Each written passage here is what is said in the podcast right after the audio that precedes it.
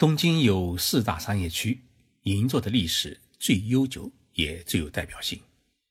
它与巴黎的香榭丽舍大街和纽约的第五大道齐名，是世界三大的繁华的古街之一。北京人说啊，我们北京人从来不去王府井买东西。上海人也说，去南京路逛街的都是外地人。但是在东京呢，东京人会说这么一句话。日本的贵妇人们要买瓶酱油，都会打出租车往银座跑。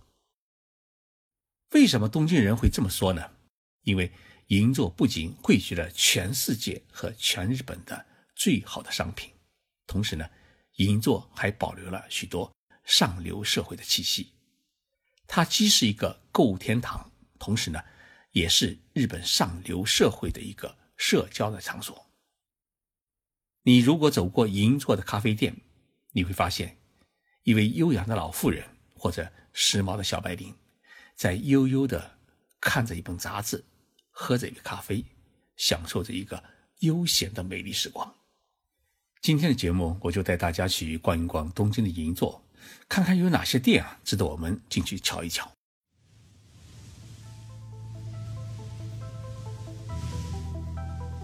任你波涛汹涌。我自静静到来。静说日本，冷静才能说出真相。我是徐宁波，在东京给各位讲述日本故事。到银座以后啊，你首先要找准自己的方位。银座的中心在哪里呢？是一个叫做五丁目的一个十字路口的地方。这个十字路口啊，它的北侧是和光堂。东侧呢是三月的百货公司，南侧是日产汽车的一个展示厅，西侧呢有一个警察岗亭。我在前一期的节目当中啊介绍过和光堂，那是日本关东大地震之后新建的一个标志性的建筑，楼面呢是弧形的，已经有九十多年的历史，依然是很牢固。和光堂也是一家百货店，但是呢。它的大多数的产品呢，都是自己设计生产的，品种也很多。一般的外国游客呢是很少进去，但是日本的贵妇人们却十分钟情于和光堂。如果说对面的三月百货公司是说一个大众购物中心的话，那么和光堂就是一个精品店。它不仅有各种男女服饰和手表。用料是十分的讲究，做工也十分的精细，而且它的蛋糕和点心都是一流的。同时，进口欧洲的生活用品也是世界最顶级的一些商品的汇聚地。在过去啊，和光堂是日本贵族们的购物的地方。和光堂的对面呢，就是著名的三月百货公司。三月百货公司呢，是日本历史最为悠久的百货公司之一。它创建于一六七三年，也就是中国的明朝永乐二十七年。迄今为止呢，已经有三百四十四年的历史。三月百货公司最值得一去的地方呢，我觉得有两个，一个是地下一层的化妆品柜台，它汇聚了全世界和日本所有的顶级品牌的专柜。尤其是像资生堂化妆品柜台啊，是我们中国游客最愿意光顾的地方。它配有专门的中国人的售货员。我也常去这个柜台，因为这个柜台啊有一个很好的服务，那就是他会用资生堂标志的盒子或者包装纸给你包装你的商品。三月百货公司第二个最值得去的地方是地下二层的食品卖场，它汇聚了。日本最顶级的糕点和各种好吃的熟食。如果你有兴趣的话，三月百货公司女装部的服装也是很不错的。大多数呢是根据日本人和中国人的身材设计的日本的品牌，有正装和休闲装。那么七楼呢还有一个日本工艺品的卖场，从银壶到日本的各种瓷器，都很值得看一看摸一摸。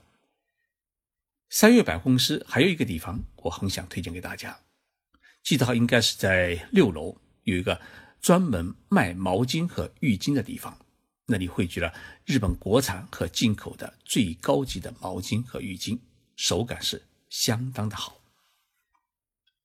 银座还有两家大的百货公司，一个是三月百货公司边上的松屋，规模也是很大；另一家叫松板屋，距离三月百货公司呢也就一百多米的路。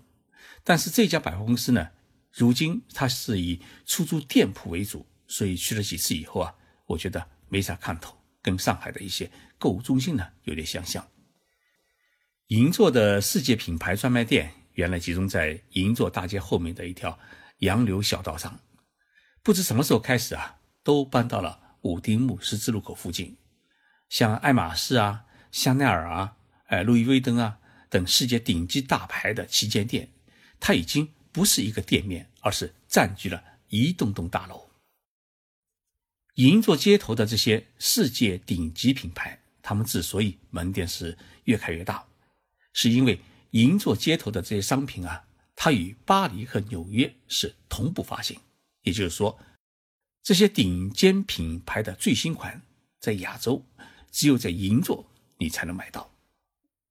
这也使得亚洲各国的富裕阶层成了银座这些世界顶尖品牌专卖店的主要的客源，包括我们中国人。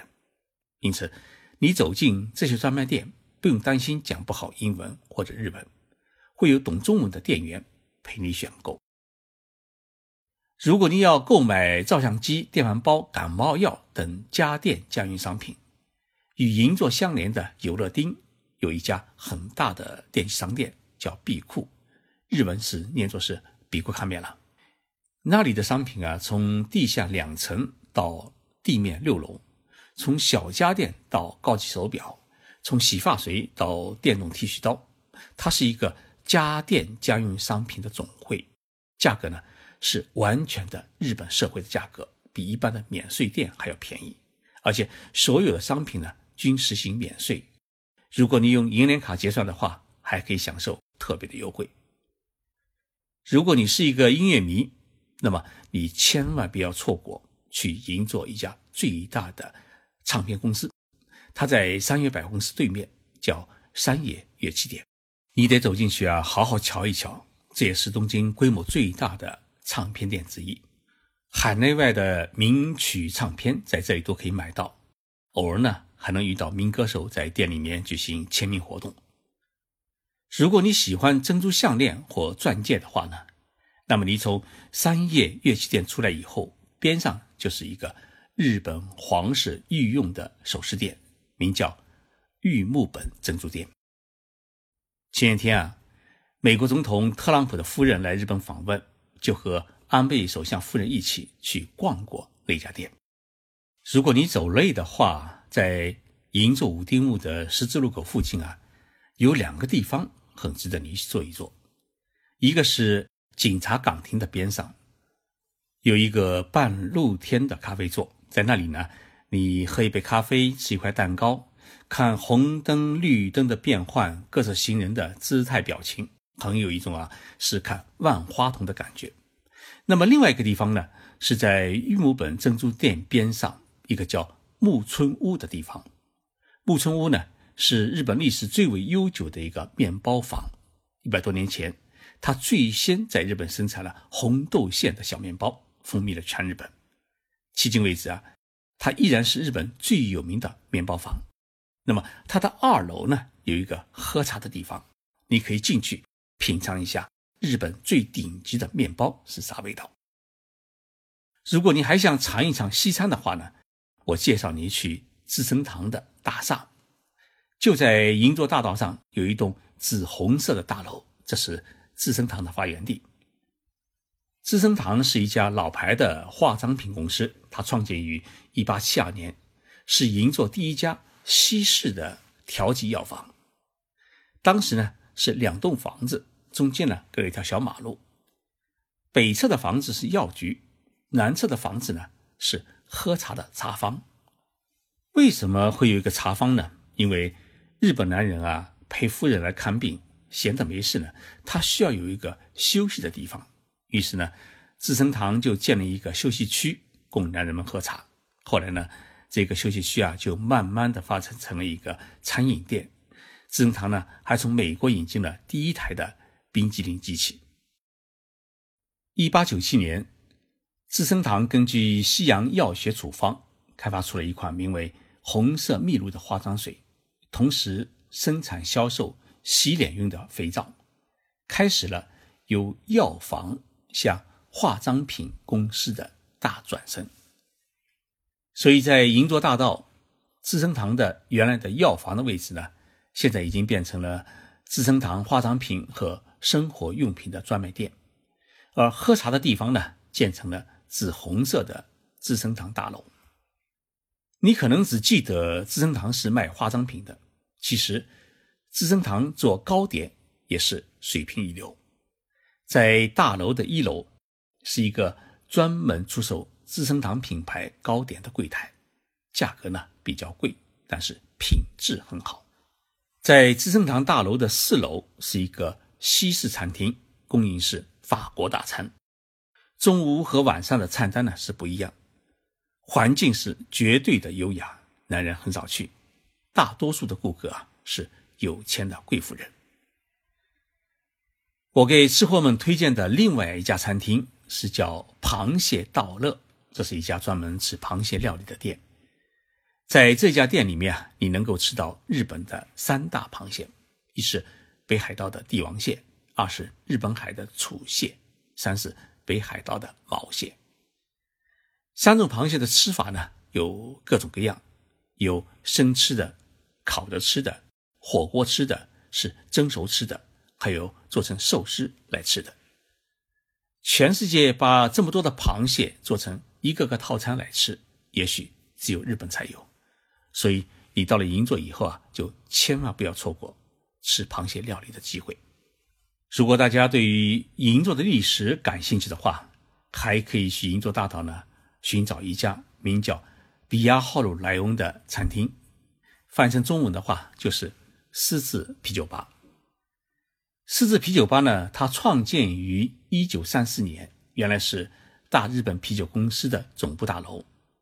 一九四五年，美军占领日本以后啊，将银座变成了美军的娱乐天堂。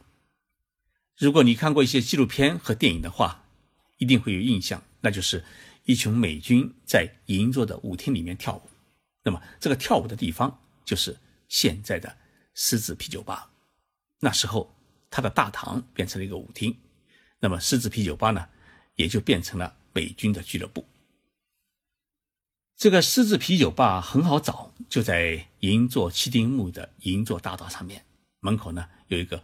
半圆形的门拱装饰，上面写着英文“莱翁”。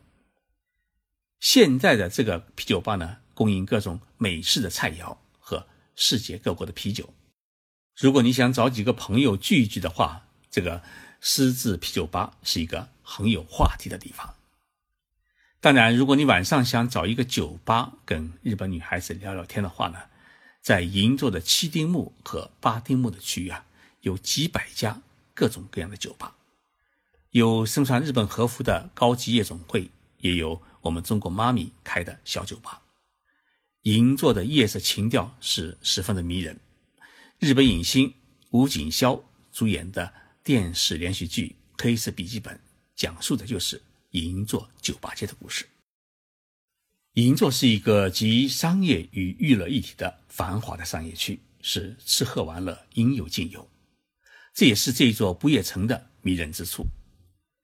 各位听众朋友，有机会来银座的话，请准备一天的时间，好好逛一逛银座大街，你会发现许多好玩的地方。如果你想在银座附近买房子或者租房子的话，请上网呢去搜一下暖灯国际地产公司的网页。暖是温暖的暖，灯是电灯的灯。